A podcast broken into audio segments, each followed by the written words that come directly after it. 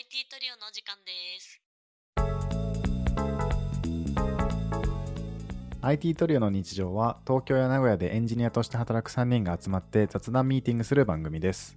IT 界隈のリアルや共感をメインにお届けしております、えー今回は ED 治療体験談について話したいと思います。お願いします。お よろしくお願いします。あのとてつもなくあの女性がいるんですよ ここに。はいはい気まずいんでちょっと今日は黙りがちでいきますね。まあまあまあまあ。まあ、なかなかセンシティブ、世の中的にはセンシティブとされてる話題だけど、うん。小倉君にはもっとオープンに話したいよねっていうところから多分。そうね。まあなんかそう。僕が ED なんですけどオープンに話したいなって気持ちはあって、なんで、まずなんでこの話題でセンシティブなのかなみたいな。まあ、ちょっとそもそも思ったり。そもそもやっぱり下下の話が世の中的にやっぱセンシティブって言われてて、うん。なんかそこと連想されやすいからじゃない？やっぱり。うん。まあなんか日本だから話しづらいところもあるんじゃないかなうん。うんなんかそう、文化的傾向がね。ある気がする、なんか、下の話でくくられるんだけど、下って多分なんか、割とその、生理的な肉体にフォーカスした話と、割とその性的な好みを含めた上での話が全部ごっちゃになって下の話みたいな感じそうだね。うんうん。感じるんですけど、なんか僕のもう一個人の意見としては割と肉体的な下の話だったら別にもう話すことをはばからなくても別にいいのではっていう気がしていて、うんうんうんまあ、なんかなんちょっと話飛ぶかもなんだけど、女性の生理についての理解が男性に結構深まらないというか広がらないみたいな話はまあなんかちょくちょく出てきたりするとは思うんですけど、うんうんうんうん。そういうのもかんそれもなんか今言ってたようなことと関係あるのかなと思って別に生理って別になんかそういう当然そこにあるべあるものじゃないですか。生きていれば。男性っていうかその女性が生きていれば。うん生理がない人なんてほ,、まあ、ほぼいないはず。うんうん。だからなんか理解もっとした方がいいよねってはずの話ではうん。あるんですけれどもただなぜか、なんとなく話しにくい空気があるっていうのはなんかそういううん日本ならではのこうなんですかねその下の話しにくいっていうのがあると思うんだけど本当はもっと理解広まってほしい。そうだよね。ていうのだったら、うん。そこでの部分でちょっとまあ自分の中でそういう整理ができてるんだったら僕はもっと話していきたいなみたいな。なるほどね、うん。なるほど。確かに、お互い理解してるってすごい大事だよね。うん。うん。そうだよね。確かに確かに。ウィンウィンだと思うわ。お互いが理解して。そうるなんですよね。まあそれでなんかそれのせいでこう日々の例えば性生活がどうのとかを話すとまあ確かにまあまあ話の仕方にもよるかもしれないんですけどまあそれでうん。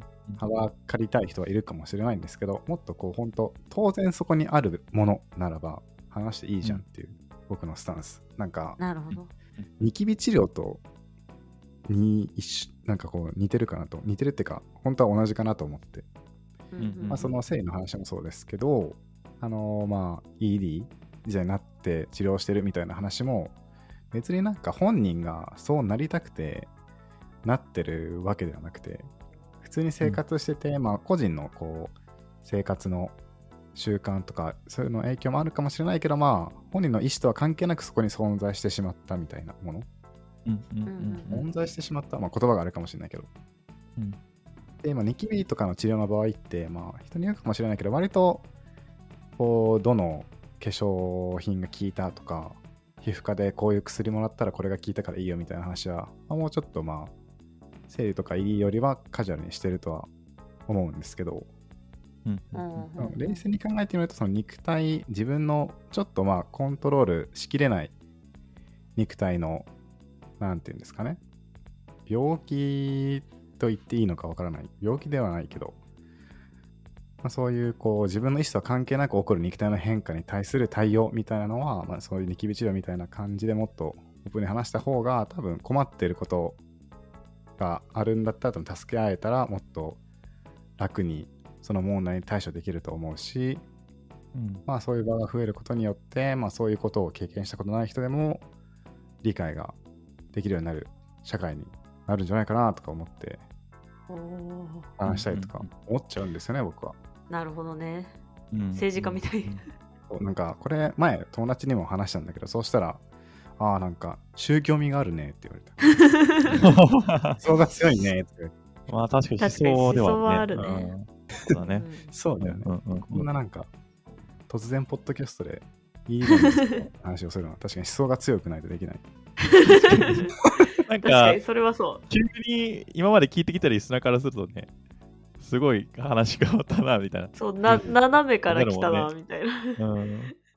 感じはするね。確かに確かに。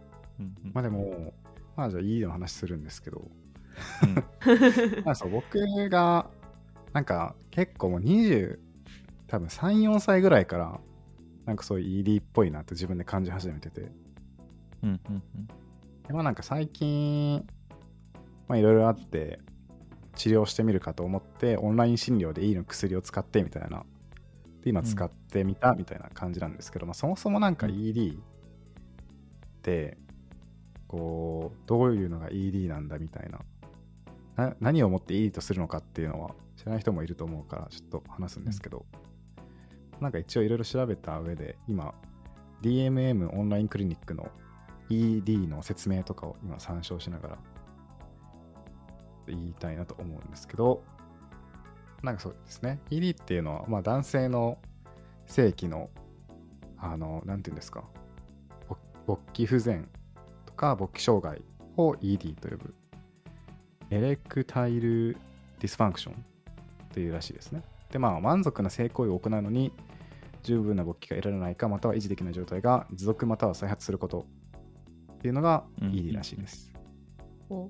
だから完全にこう何があっても完全にその男性の性器が元気になりませんが ED なんじゃなくて元気になるんだけど硬さが十分じゃないとかうんこうすぐに元気なくなっちゃうみたいなのも割と ED に含まれる。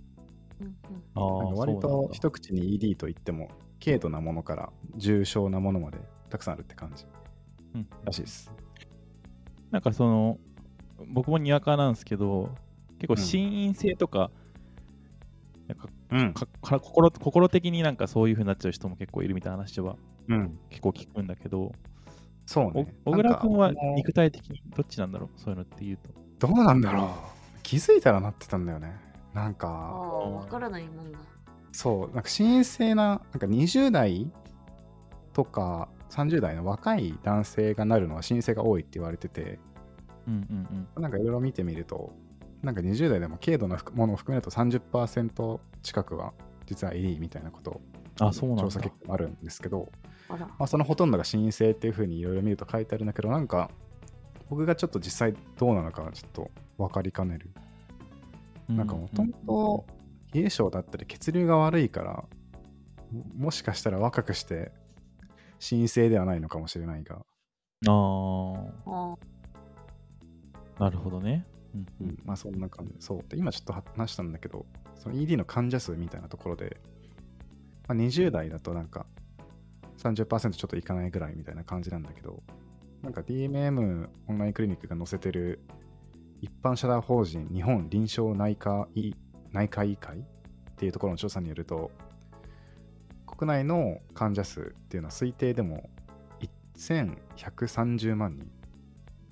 40歳以上だと男性の3人に1人が該当するみたいな。おー。結めっちゃいるね。構、そう、ED の話をこうやって僕みたいな話をする人多分レアだから、そんな多くないんじゃないかっていう気はちょっとするかもしれないんですけど、実は多分皆さん言ってないだけで、ED の症状は割と持ってる人は結構いるっていう、まあそういう感じでしたね。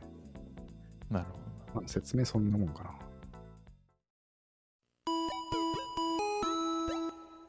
IT トリオ。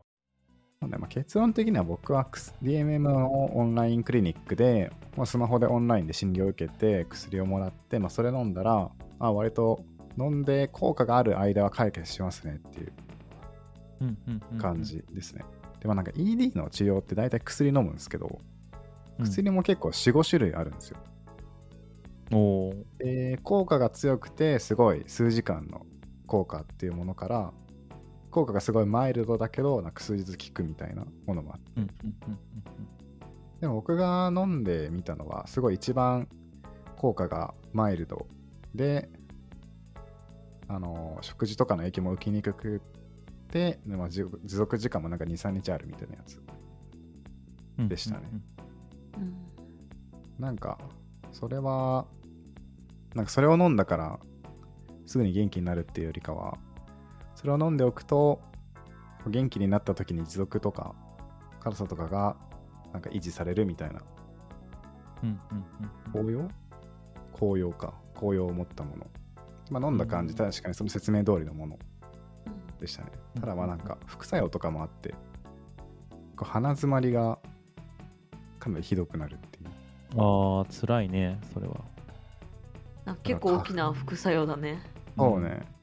だからちょっと、最近は花粉症の症状が出始めたんですけど、うん。花粉症とこれ相性悪いかもな、みたいなことを最近思ったりしている。なんか、知り合いでも ED の話したら、ちょうど同じ薬使ってた人がいて、その人も鼻詰まりすごいしますよねって言ってたから、に。うん。多分結構典型的なものなんじゃないかなって感じですね。ねもちろんなんか鼻詰まり以外にも説明に書いてあるのは、なんか頭痛とか動悸とかめまいとか、なんか普通の薬にあるよう、よく書いてあるような副作用があるっぽいですね。うんうんうんうんなんか、精神的に気分が変わったりとかっていうのもあるの？そういう薬飲んで。ああ、僕の飲むやつはそんな感じないかな。ああ、そうなんだ。なんかね、ほんとなんか飲んでると、あ、なんか機能、機能してくれてるなみたいな。うん肉体が機能してくれてるなみたいな感覚。ええそれでなんかすごい興奮してはあはあみたいなそういう感じではない。他の即効性があるやつはちょっと僕使ったことないからわかんないんだけどもしかしたらうん他のやつはそうなのかもしれないね。うんなるほどねうん。まあ、そうだよね。ドラッグではないからね、多分そういう覚醒剤みたいなそういう作用ないだろうとはもちろん思うけど。そうねうんうんまあ、ただなんか結構調べてるとそういう医師の診療なくても買えちゃうこう輸入 EC サイトとかあるんですよ。ううん。それで買えたりもするんですけど、うんなんか割とその悪質な業者が何入れてるか分かんないとかもあったりするからええ。もしなんかそういう ED 治療で薬が欲しいってなったら多分最初は少なくとも最初はちゃんとこうオンライン診療とか普通の病院とかで処方してもらって飲むのが安心かなっていう気はしております。うんただそんなやっぱ保険も効かないんで高いっていう。あ聞かないんだねあー。まあそれそっか。そうね。なんかそのまあ種類何個かあるって言ってたんですけど、まあ、大体、そうですね。なんかバイアグラっていうものだけは安くて、うん人1錠、まあ400円しないぐらいうんううんんなんですけど、それ以外のものは、まあ、大体まあ800、900、1000円とかうわ1200結構円とかするね。1錠。それ1回でってことだよね。うん。そうそう、1回で。だから5錠買ったらもう5000、6000円。ああ、結構するね。そううんうんうんうん。だから本当にこう、効果はあるんですけど、本当にやっぱ治療というか、うんうんうん。本当になんか、興味本位でバンバン買ってどうのっていう話ではないっすねっていう気が。で持続的に飲み続けることによって完全に治るとかはあったりするの？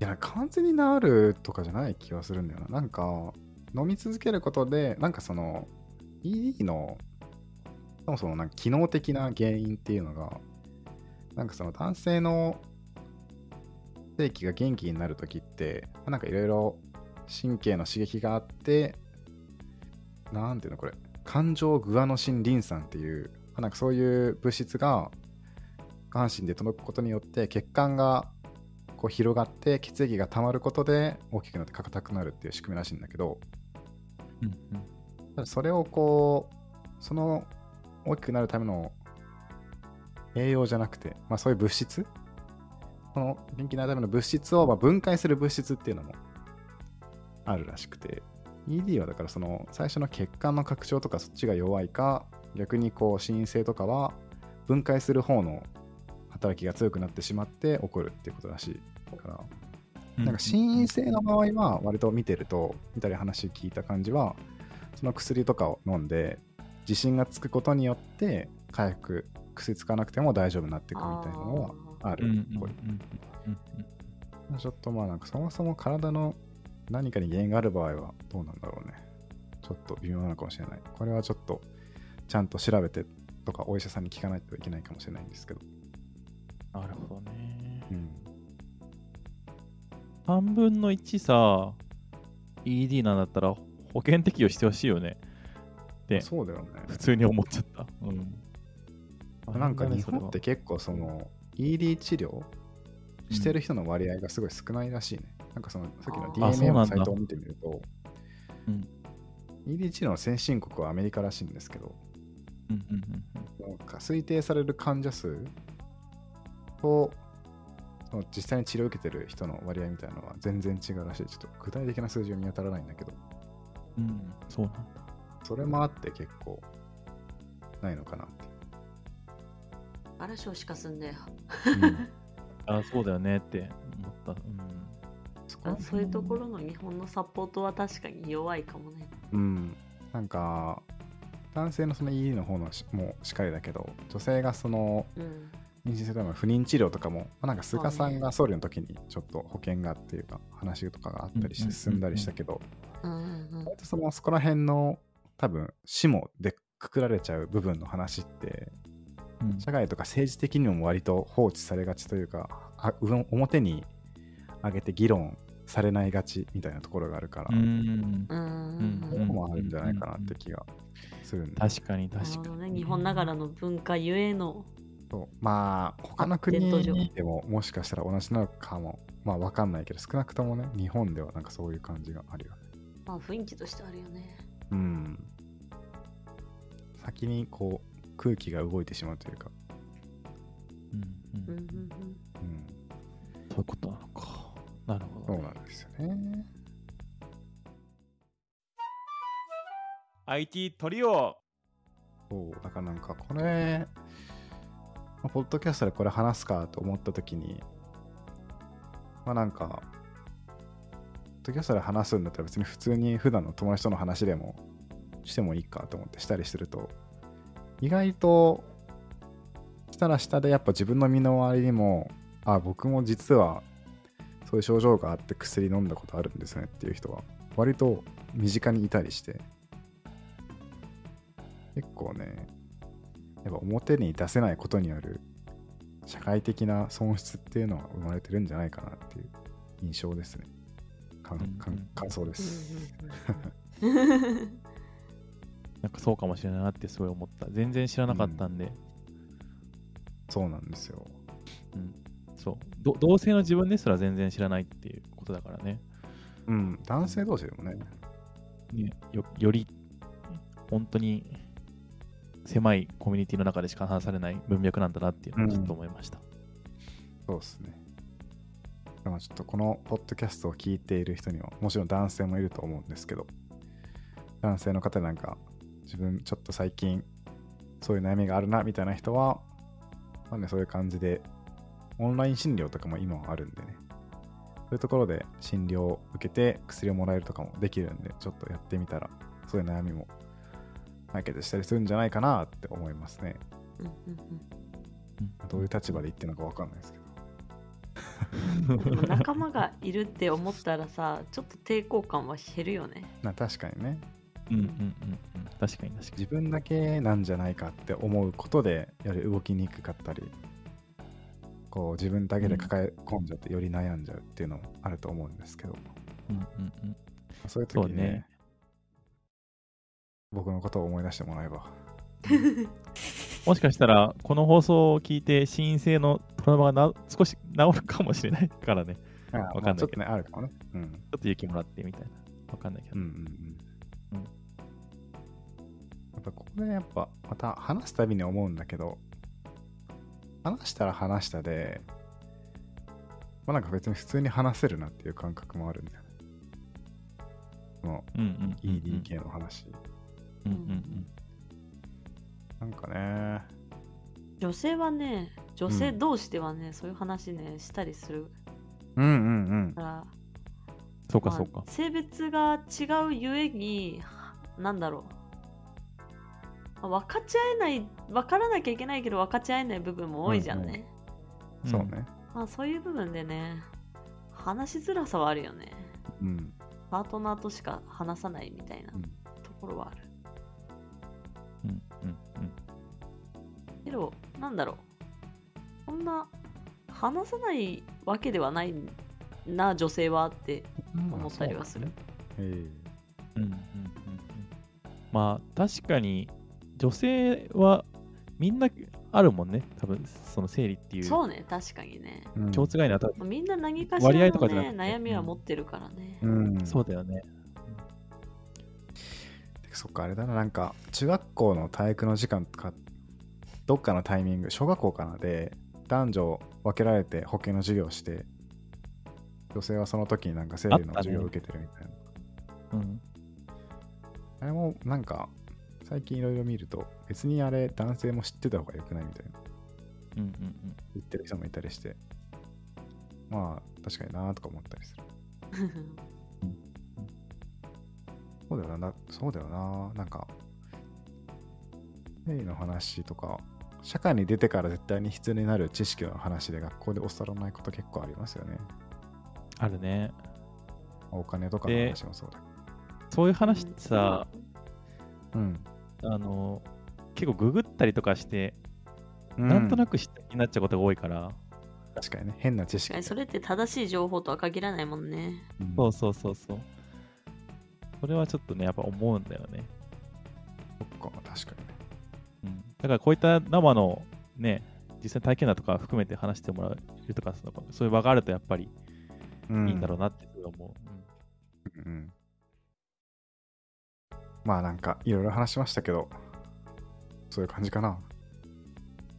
うんうんうんまとめはよくわかんないけど。もっとオープンにって感じですか？そうですね。ちょっといろんな話をもっと僕としてはいろんな話をもっとオープンにして、より良い社会を作っていけたらいいなと思っております。大貢献だ。大貢献を、うんそうですね、社会貢貢献系ポッドタスポッドキャスト IT トリオの日常をよろしくお願いしますって感じです。でかくなったな、急に話がで。かくなったな。社会文化カテゴリーのポッドキャストです。確かに、そうだね。カテゴリーはそうだわ。うんうんうん。僕たちのポッドキャストで一人でも多くの人が救われることを願って今回は終わりにしようと思います。はーい。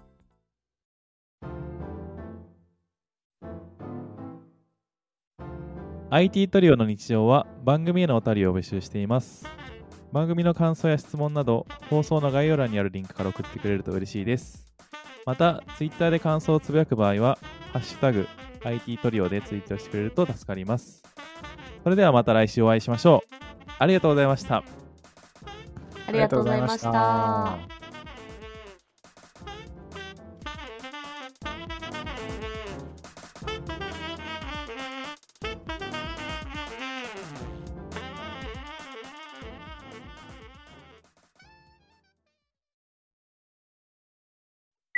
And now, a short commercial break. 現在エンジニアの採用にお困りではないですか？候補者とのマッチ率を高めたい、辞退率を下げたいという課題がある場合、ポッドキャストの活用がおすすめです。音声だからこそ伝えられる深い情報で候補者の興味関心を高めることができます株式会社ピトパでは企業の採用広報に役立つポッドキャスト作りをサポートしています X またはホームページのお問い合わせよりご連絡ください。気になる方はカタカナでピトパと検索検索